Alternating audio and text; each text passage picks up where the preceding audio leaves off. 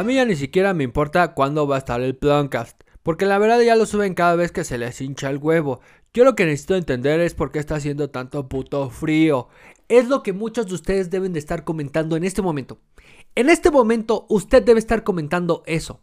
¿Y sabe qué? Lo entiendo. Pero no solo lo entiendo.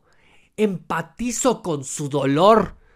Ese dolor en las manos cuando las tiene que sacar de la chamarra para alcanzar ese calientito atole que le va a quitar el frío por unos minutos. ¿Qué chingados con este pinche frío? Ya no encuentro más capas que ponerme en el cuerpo. Traigo cobijas encima como si fuera Chabela Vargas. Nada más que menos fino y menos afinado también. Aunque, aunque Chabela Vargas era de, de, voz garraspeada, ¿no? Como, ah, bueno, usted recordará a Chabela Vargas.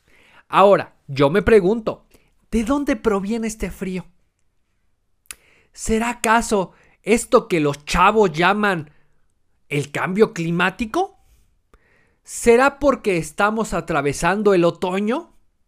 O, como diría mi abuelita, como diría mi mamá, y lo digo yo ahora mismo, no echen esto a saco roto, pero tal vez la razón de que estemos viviendo este frío en México sea porque es una señal de lo que nos espera los próximos años a partir de las elecciones en Estados Unidos.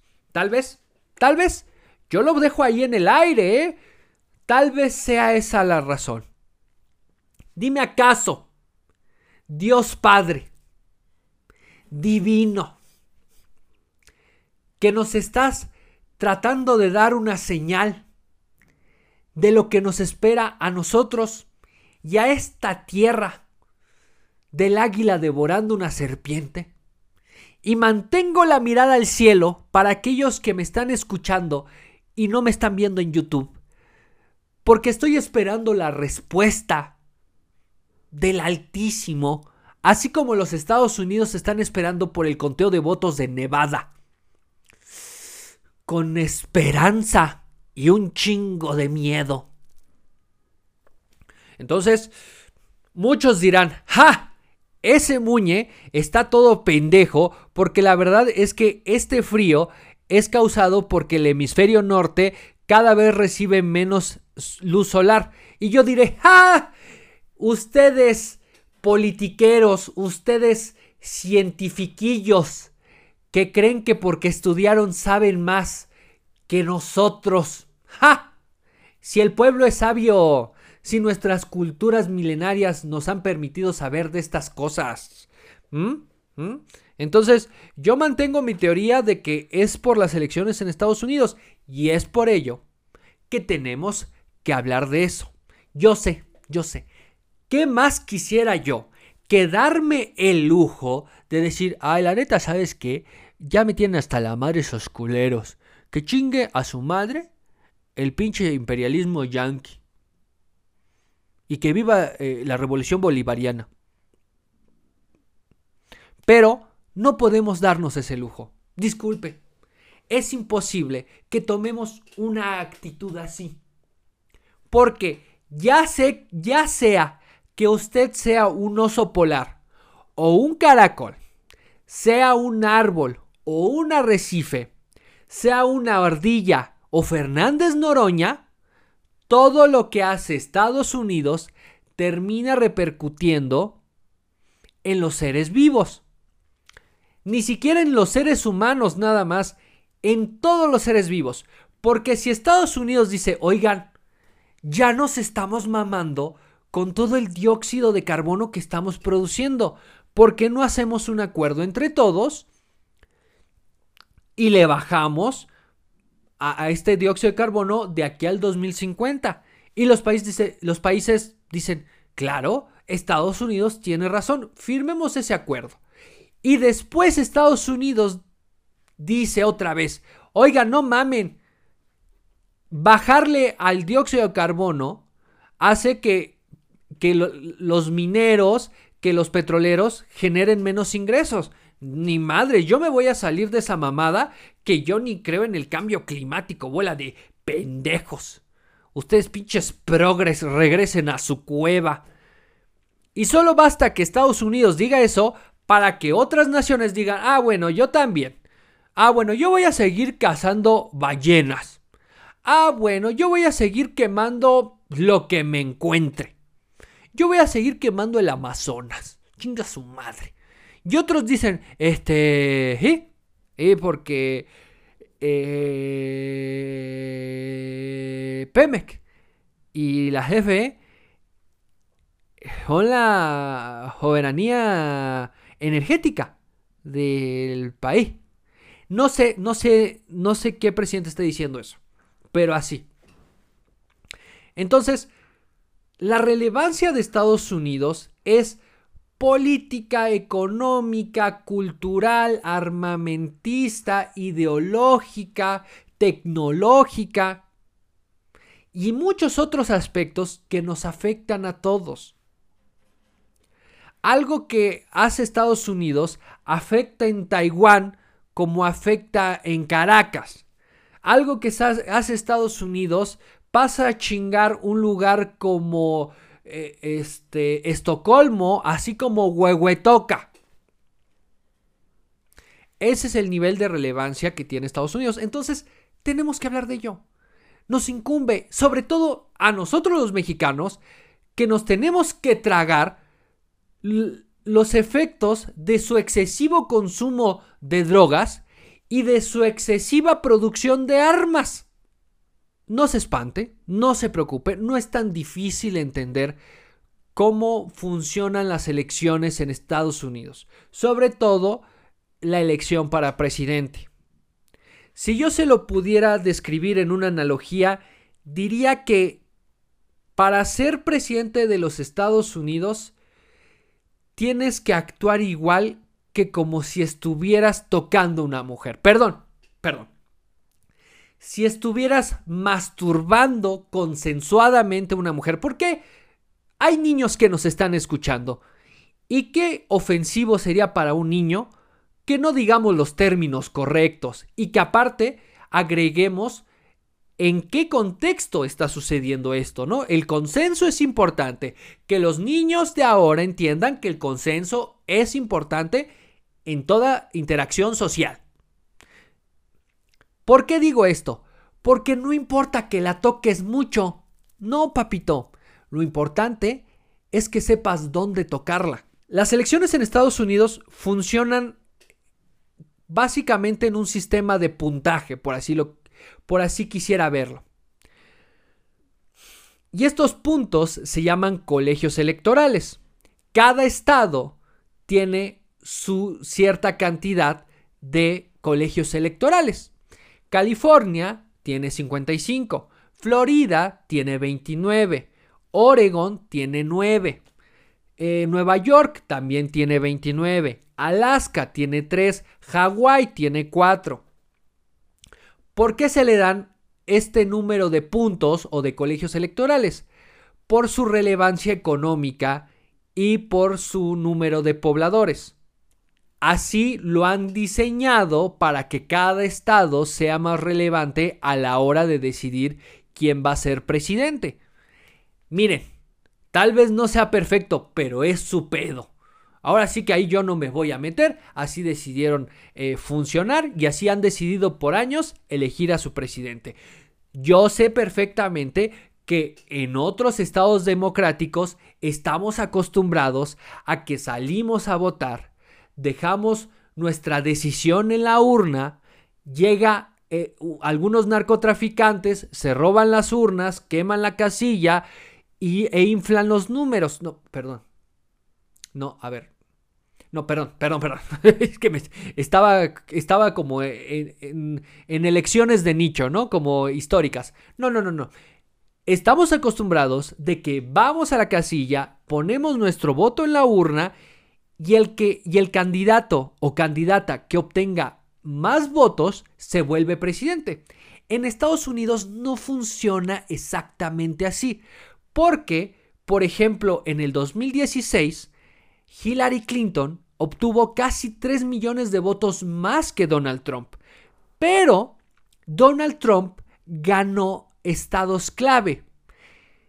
Y estos estados clave son los estados que tienen mayor número de colegios electorales. Se les considera estados columpio porque ganar uno de esos estados te puede impulsar a ganar la elección. En este punto, en el que estoy grabando ahorita eh, eh, el podcast, Joe Biden está entre 6 y 17 puntos de ganar las elecciones. ¿Por qué? Porque el candidato que llega a los 270 puntos gana la elección. Esto debido a que en total, entre todos los colegios electorales que se han repartido en el país, solo puedes juntar 538. Quiere decir que cuando tú tienes 270 has superado más de la mitad y por consecuente has ganado la mayoría. Así funciona, no se espanten, no es tan difícil. Si lo quiere ver, es como si usted fuera a cada estado a ganar su medalla Pokémon. Prácticamente. Pero al mismo tiempo en cada estado. Y el que gana su medalla Pokémon en estados más importantes se vuelve presidente de los Estados Unidos. Así funciona. Ahora, ¿cómo se ganan esos puntos? Bueno, en cada estado las, personas salen a votar y el que obtenga la mayoría de votos se lleva todos los colegios electorales que tiene ese estado. No se dividen, no se reparten por porcentaje. El que gana la mayoría en el estado se lleva todos los puntos. Así funciona, así lo han, este, lo han diseñado y hasta ahorita pareciera que les ha servido. ¿Por qué? Porque cada estado se hace responsable de contar los votos. Los condados, eh, eh, los gobiernos estatales, se encargan de los votos de su propio estado. Y en Estados Unidos tienes la opción de votar anticipadamente o de votar por correo. Es por eso que en esta ocasión se ha retardado eh, conocer el resultado de la elección porque aún se están contando los votos que llegaron por correo. Y llegaron por correo porque las personas no quisieron salir a exponerse o muchas personas no quisieron salir a exponerse. Ahora, lo más probable, y por cómo están los resultados, pareciera que el próximo presidente de los Estados Unidos va a ser Joe Biden y no vamos a vivir el segundo término de Donald Trump. Pero yo creo que, que eso ya es intrascendente. Eh, es importante, claro, en el momento que estamos viviendo. Pero creo que hay un problema más grande dentro de Estados Unidos. Y quiero utilizar el ejemplo de las elecciones en la Unión Americana para entender un problema que se está viviendo en todas las democracias del mundo. Los estadounidenses o un gran porcentaje de los estadounidenses han caído en esta retórica de que el problema de su país es Donald Trump.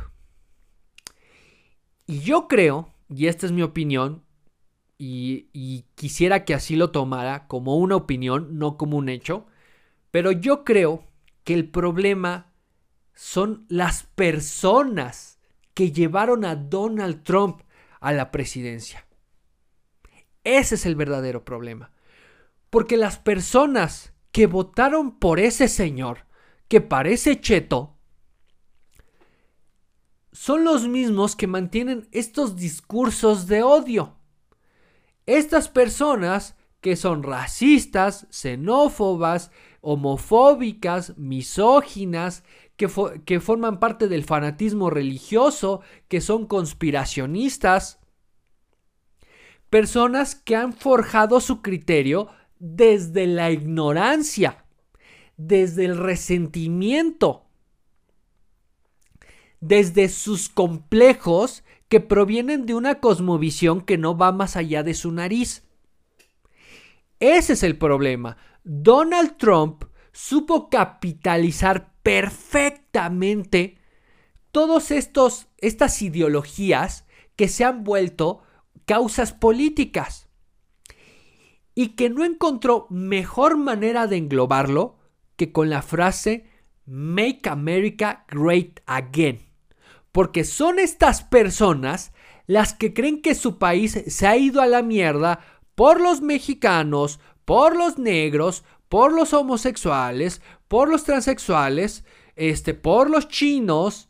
Creen que el problema es el de enfrente. Es el que viene de fuera. Son los musulmanes que ya nos atacaron. Es Barack Obama, que todos sabemos que es musulmán. A ver que nos muestre su acta de nacimiento. ¿Mm? ¿Ah? ¿Ah? ¿Ah? Pero es mentira. Antes, la discriminación y la segregación hacia personas con un tono de piel diferente era aún más grande. Era, era causal para no darles un empleo, para no darles oportunidades, para que, que no pudieran estudiar.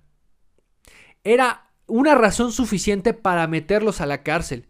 Si tú eras negro, escuchabas hip hop o hablabas español, era una razón suficiente para creer que eras un criminal y te tenías que ir a la cárcel. La idea del Make America Great Again es esta nación en Estados Unidos donde lo correcto sería que los homosexuales vivieran en el anonimato, que se escondieran en una falsa heterosexualidad, que no desarrollaran una personalidad que afecta mi forma de creer. Eso es el Make America Great Again. Es una frase que le está hablando a este sector de la sociedad que vive en el resentimiento y en sus complejos y en sus ideas retrógradas, que creen que si han perdido oportunidades, este, beneficios, bienestar, es por el que está enfrente de mí, es por el mexicano, es por, por este negro que está aquí, es por los chinos que vienen de lejos. Entonces, cuando van a votar, no lo hacen por Donald Trump, lo hacen para pasar a chingar al que odian. Si Donald Trump dice, es que son los pinches mexicanos, voy a votar por él porque está hablando lo que yo ya estoy pensando. Porque está diciendo lo que yo ya creía desde antes. Ni siquiera se ponen a pensar que tal vez, al ser 328 millones de personas, eventualmente se les iban a acabar las oportunidades.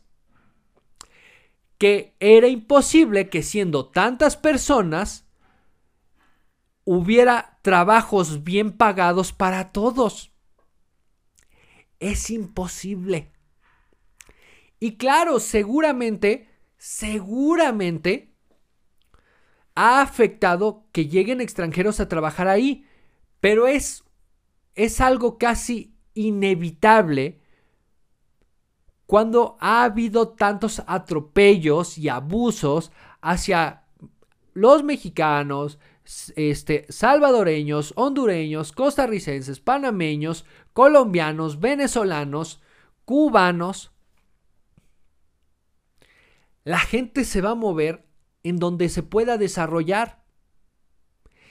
Y en muchas ocasiones no encuentran desarrollo en su propio país. Y al mismo tiempo hay una hipocresía porque el nivel de vida que se dan los estadounidenses no podría ser posible sin la mano de obra de todos los inmigrantes ilegales que viven allá. No podrían obtener servicios tan baratos, productos tan económicos. Pero eso no lo ven.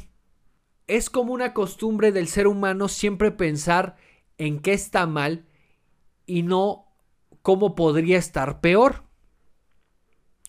Es algo que nos caracteriza. Normalmente no sabemos valorar lo que se ha construido, sino empezamos a reprochar lo que nos hace falta. A Estados Unidos le sobran muchísimos beneficios. Han construido instituciones muy fuertes. Pero obviamente cuando son tantas personas, el sistema se vuelve insuficiente. Cuando e, son tantas personas es imposible que todos tengan el tiempo para generar un criterio informado. Y como no hay un criterio, un criterio que provenga de la razón, entonces se forma un criterio que proviene del resentimiento. Y eso es lo que está pasando con todos estos eh, discursos de odio que se han vuelto causas políticas que encuentran en Donald Trump un vocero de sus quejas, un vocero de sus prejuicios, de sus complejos. Lamentablemente, la democracia nunca ha podido ser lo que idealmente el humano hubiera querido, que es que en mayoría decidamos informadamente qué es lo mejor para nuestra comunidad, para nuestro estado, para nuestro país. El ideal de la democracia sería que entre iguales decidiéramos qué es lo mejor para todos. Y cuando les estoy hablando de entre iguales, quiere decir que a pesar de las diferencias en talentos y en capacidades que tengan las personas, todos tengan las mismas oportunidades de desarrollarse y de crecer. Pero como eso no es posible, la democracia se volvió un concurso de popularidad y el voto un método de tortura. Entonces, ahora la democracia es voto por aquel que se me hace más chistoso, o voto por aquel que se parece más a mí, o voto por aquel que yo creo que es más guapo, tal vez esa le suene. No conozco cuál es el proyecto, no sé qué quiere hacer con el país, eh, no sé cuál es el historial, pero me cae bien. Al grado de que personas votaron por Donald Trump porque el señor baila, baila YMCA alzando las manitas y los talones. Entonces el señor baila así y se vuelve una sensación en los rallies republicanos y dice, no mames, es que es bien cómico. Es que mi presidente y el candidato republicano está bien cagado. Nada más tradúzcalo al inglés y así lo dijeron. Entonces, la democracia se vuelve entretenimiento. Aquel que me entretenga más es por quien yo voy a votar. Aquel que yo conozca más es el candidato ideal para gobernar este país. Y obviamente, Donald Trump, aparte de bailar, mantiene estos discursos que emocionan a todas estas personas que votan desde el resentimiento. Y del otro lado, es el mismo pinche cuento. Porque ¿Cuál es el carisma de Joe Biden? ¿Cuál es su propuesta política más relevante? ¿Cuál va a ser la política insignia de Joe Biden llegando a la, Casa Blanca? Que no va a ser Donald Trump. Eso es. Por eso muchos americanos están votando por Joe Biden, porque no es Donald Trump, porque quieren chingarse a Donald Trump. Entonces, desde el resentimiento, se ven obligados a votar por el candidato demócrata. y en muchos casos, sin informarse realmente, pues, cuál es el plan, cuál es el proyecto, qué va a hacer. ¿Va a trabajar igual que Barack Obama? ¿Va a ser igual que Bill Clinton? ¿Cuál es el proyecto de Joe Biden? Que es que es la versión demócrata de Donald Trump. Y no digo por... Y, no me refiero a que actúa igual y que tiene las mismas ideologías, sino que es un señor blanco heterosexual que le está diciendo a sus simpatizantes lo que quieren escuchar. Nos vamos a regresar al, acuerdo de París. Este, vamos a, acercarnos a la comunidad latina. Eh, vamos a detener este, la violencia hacia la comunidad afroamericana. Que está bien, pero eso está muy lejos de ser una garantía, solo se vuelve una promesa. Se vuelve el, la contraparte del otro lado, que es te voy a decir lo que quieres escuchar. Entonces, una, como se los decía, la democracia es un concurso de popularidad. Voto por ti porque para mí eres más agradable, porque conmigo conectas, no porque me traigas un mejor proyecto. Y el voto es un método de tortura porque en muchas ocasiones, y nosotros los mexicanos sabemos perfectamente esto, el voto lo utilizamos para pasar a chingar al que ya está. Tal vez el mejor ejemplo sea Andrés Manuel López Obrador. Las personas sí fueron a votar por él, pero porque creían que votando por él se pasarían a chingar al PRI y al PAN y de pasada al PRD. Es cierto que en el momento que López Obrador se ve atorado entre Pío, entre, eh, entre el coronavirus, entre la caída eh, económica del país, decide volver a sacar la carta de la consulta para juzgar a los expresidentes. ¿Por qué? Porque todos sabemos que las personas están empezando a utilizar su voto no para definir el futuro de su comunidad, su estado, su país, sino para perjudicar a aquel que ya tienen rencor. Las personas salen a votar pensando quién es el candidato que va a pasar a chingar al que yo detesto. Sucedió con Bolsonaro. Sucedió eh, con Donald Trump.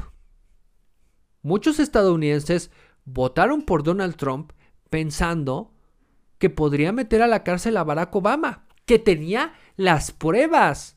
A Hillary Clinton lo mismo. Muchas personas pensaron eso y también votaron pensando que se podían pasar a chingar a los mexicanos. Donald Trump dice, vamos a construir un muro y México lo va a pagar. E increíblemente, la población de una potencia mundial se tragó esa mentira. Deja tú que Estados Unidos nos pueda obligar a nosotros como país a hacer algo. Eso tomémoslo por cierto. El problema es que es imposible construir todo ese pinche muro. Son miles de kilómetros de frontera.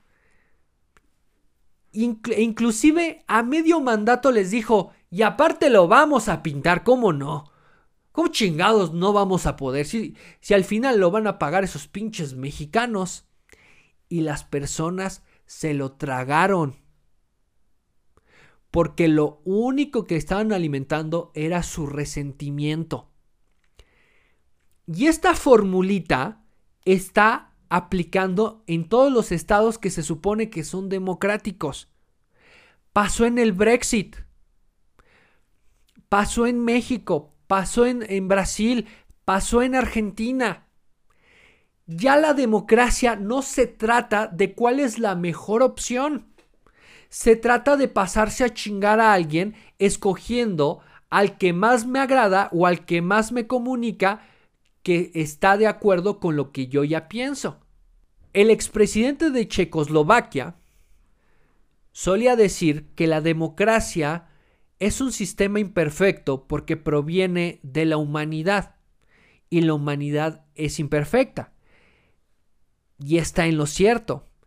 Estamos viviendo una crisis política en todo el mundo porque vivimos en el dilema de que vale lo mismo el voto de una persona que tiene una licenciatura, que tiene una carrera universitaria, que el de una persona que cree que el planeta es plano. Así tal cual. Que cree que la Tierra es una planicie y que el Sol solo está girando encima de nosotros junto con la Luna. Ajá. Hay personas que creen eso. Y que no solo lo creen, que, aseguran tener evidencia científica de que eso es verdad. ¿Eh? Creen que hay un borde de la Tierra. ¿Qué haces cuando tienes una democracia y un científico, un biólogo, un doctor va a votar y su voto vale lo mismo que una persona que asegura que venimos de Adán y Eva, que niega que la evolución sea cierta. ¿Cómo es que podemos venir del chango? ¿Están locos? Y ustedes dirán, bueno, es parte de la libertad de culto. Sí, claro, estoy de acuerdo. Todos tenemos la libertad de creer en lo que más nos plazca. El problema es que cuando tú crees que provenimos de Adán y Eva, quiere decir que creas certezas desde el misticismo, desde la magia, desde la fe de que sí, a huevo, Dios ocupó seis días para crear la tierra, el cielo, las estrellas, los animalitos, a Fernández Noroña y descansó al séptimo día porque Noroña había, había hecho un meeting.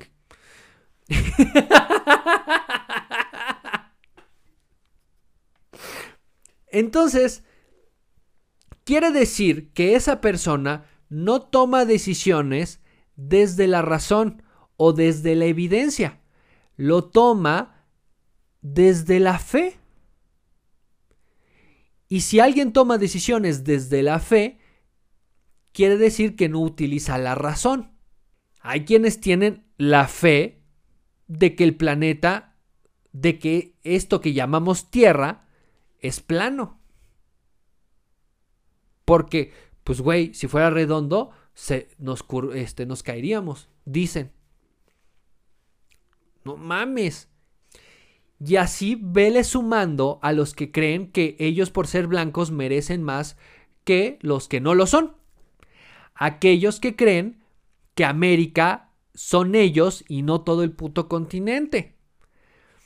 Aquellos que creen que deberían irse de su país los que no son originarios.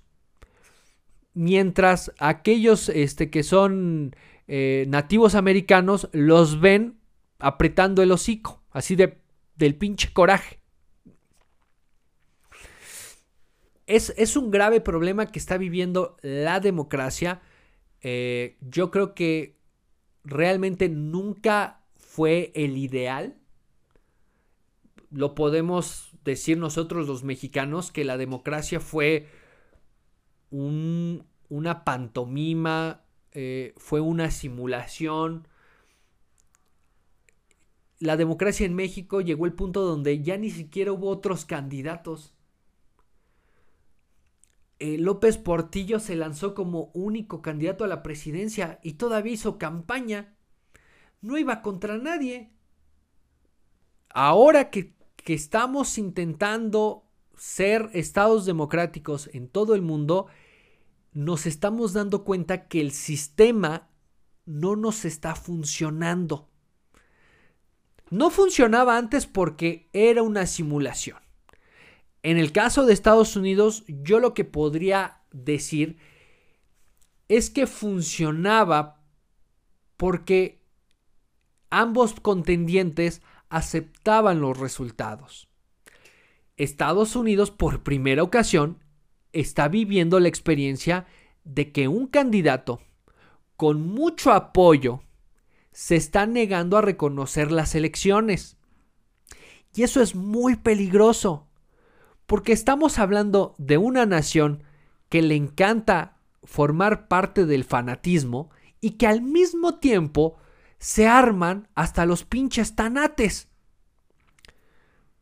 Está cabrón que un candidato que es apoyado por la Asociación del Rifle se atreva a decir que le robaron la elección y que debían de dejar de contar los votos, porque no sé ustedes si lo recuerden, pero en Estados Unidos, de vez en cuando, ¿eh? y esto no pasa tan seguido, pero algunos estadounidenses se creen con el derecho de sacar su rifle y empezar a dispararle a las personas, solo porque creen que así pueden tener la razón. Entonces yo creo que estamos viviendo un momento difícil, no solo eh, en Estados Unidos o, el ejemplo de Estados Unidos, eh, lo estamos viviendo en todos los estados que quieren ser democráticos. Eh, somos tantos y estamos invirtiendo tanto tiempo en sobrevivir que no nos da la vida para informarnos y crear un criterio que provenga de la razón. Entonces muchas veces estos criterios provienen del complejo y últimamente de las fake news, de, de una información superficial. Ese es mi gran problema con estos cabrones de youtubers unidos que me adjudico que ya no se suelan llamar así. O sea, que ya nadie atreva a decirse es que somos youtubers unidos.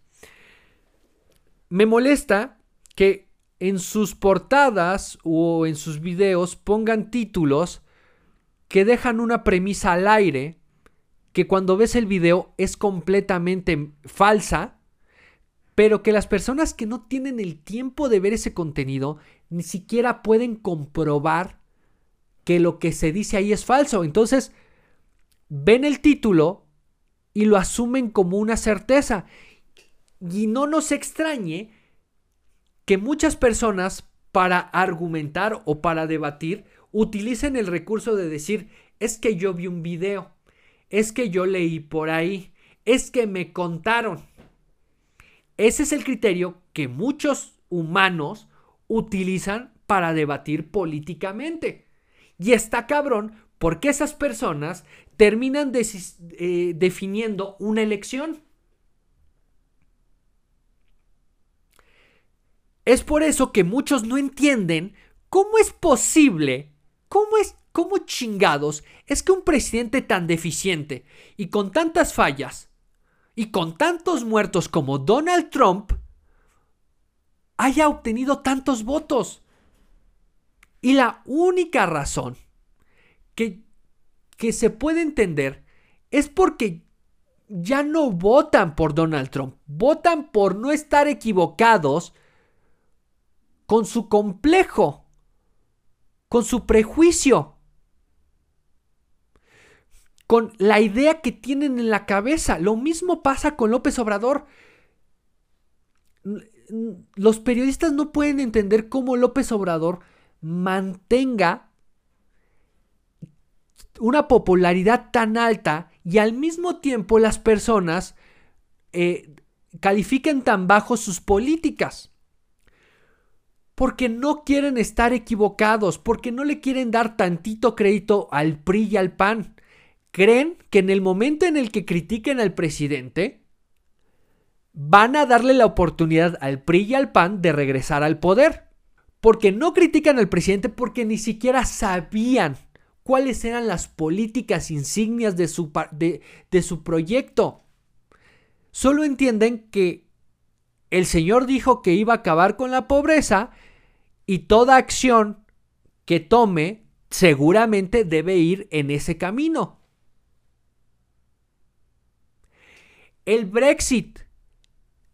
Las personas votaron porque estaban enojadas, pero no entendían todos los beneficios que estaban perdiendo al separar al Reino Unido de la Unión Europea. Beneficios económicos, políticos, migratorios, eh, deportivos. ¿Qué a la chingada? Yo no me siento beneficiado de ese acuerdo, entonces lo voy a acabar democráticamente. Y lo voy a acabar democráticamente porque porque eso es lo que yo creo. Porque lo vi en redes sociales. Hay muchas personas que toman decisiones desde la completa ignorancia. No quiere decir que la decisión esté mal tomada, sino que no se acompaña a la decisión, no se audita. Tal vez la mejor decisión para México fue que López Obrador fuera presidente. No, no es probablemente, seguramente. Porque los otros candidatos no tenían tampoco proyecto.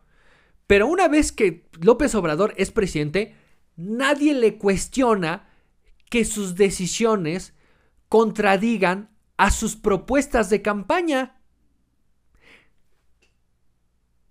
Nadie le dice, oiga, ¿dónde está el plan para regresar al ejército a, los cuarteles? ¿Por qué chingados el ejército está controlando a la Guardia Nacional? ¿Por qué se supone que usted es un gobierno de izquierda y nos está proponiendo quemar más carbón para generar electricidad? Producir más gasolinas en un momento donde deberíamos transicionar a energías renovables. ¿Por qué usted, señor presidente, que es un hombre de izquierda, nos quiere meter a Dios y a su palabra todos los días desde las 7 de la mañana. Ese es el problema que está viviendo Estados Unidos y que está viviendo todo el mundo. Que las personas que van a votar tienen mucho poder, pero muy poca información. Un criterio muy corto. Perdón, así es. No podemos asumir que todos tienen la misma posibilidad que probablemente tengas tú o tenga yo de informarse todos los días de lo que está pasando. Y obviamente esa falta de información termina afectando al momento de ir a una urna a votar. Si lo está viviendo una potencia como Estados Unidos, ¿qué nos puede esperar a todos los demás? Lamentablemente, hemos fracturado el sistema y lo que se nos viene encima son años de un oscurantismo horrible. Porque lamentablemente hemos dejado de utilizar la razón para tomar decisiones. Muchas gracias y nos escuchamos la próxima semana.